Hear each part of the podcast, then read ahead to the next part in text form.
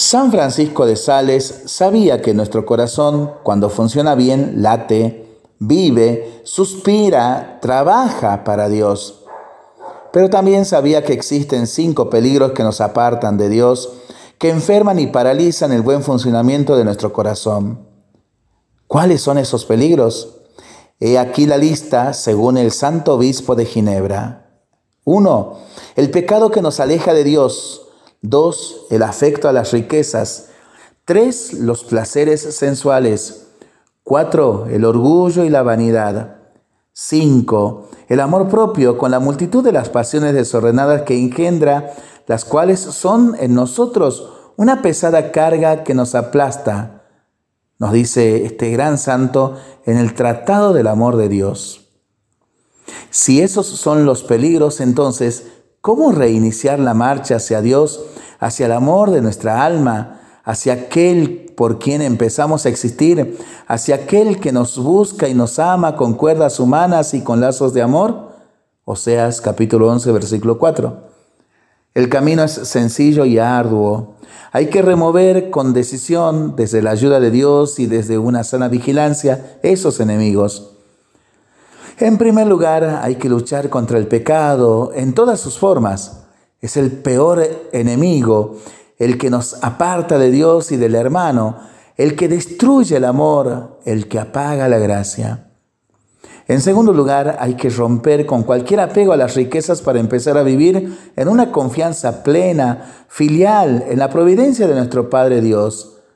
San Mateo capítulo 6 versículos del 19 al 34. En tercer lugar, hay que renunciar a los placeres sensuales que nos atan al mundo para revestirnos de Cristo y de su Evangelio. Romanos capítulo 13 versículos del 13 al 14.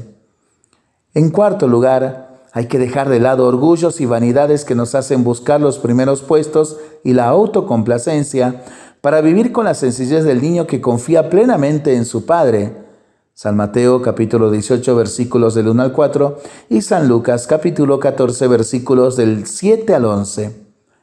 Por último, hay que acabar con el amor propio, con ese afán continuo de buscar lo que nos satisface y nos gusta para aprender la ley de la fecundidad.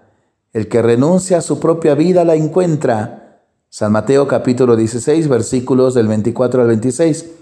Porque si el grano de trigo no cae en tierra y muere, quedas él solo, pero si muere, da mucho fruto. San Juan capítulo 12 versículos 24. Sí, es un camino arduo, pero la meta es maravillosa. El encuentro con Dios como Padre misericordioso, la fecundidad gozosa, la vida plena, el amor hacia los hermanos. Así podremos empezar a vivir en la tierra un poco como se vive en plenitud en el cielo. Para pensarlo y para rezarlo en familia y entre amigos, ¿no? Mientras lo hacemos, pedimos al Señor su bendición para este día y para este fin de semana. Le seguimos pidiendo por nuestras intenciones y nosotros responsablemente nos cuidamos y nos comprometemos a ser verdaderos instrumentos de paz. Que el Señor nos bendiga en el nombre del Padre, del Hijo y del Espíritu Santo. Amén. Que tengamos todos un excelente fin de semana.